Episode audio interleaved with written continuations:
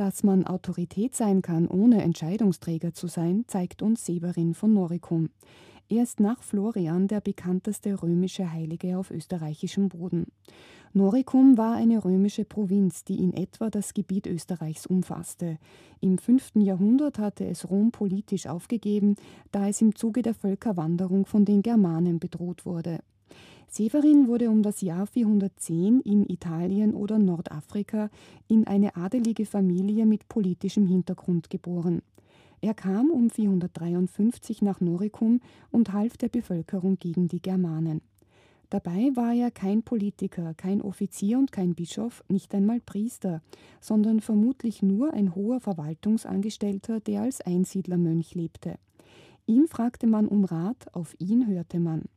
Severin rief die Menschen zu Buße, Gebet und Almosengeben auf, gründete Klöster, setzte sich für die Aufrechterhaltung der öffentlichen Ordnung ein und organisierte Lebensmittel- und Kleiderlieferungen.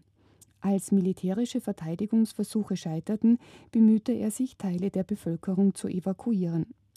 Severin starb am 8. Jänner 482 in dem von ihm gegründeten Kloster in Fabianis, das beim heutigen Mautern bei Krems vermutet wird. Seine Gebeine wanderten mit seinem Konvent nach Italien und ruhen heute in der Pfarrkirche von Fratta Maggiore in Kampanien. Severin ist der zweite Landespatron von Oberösterreich.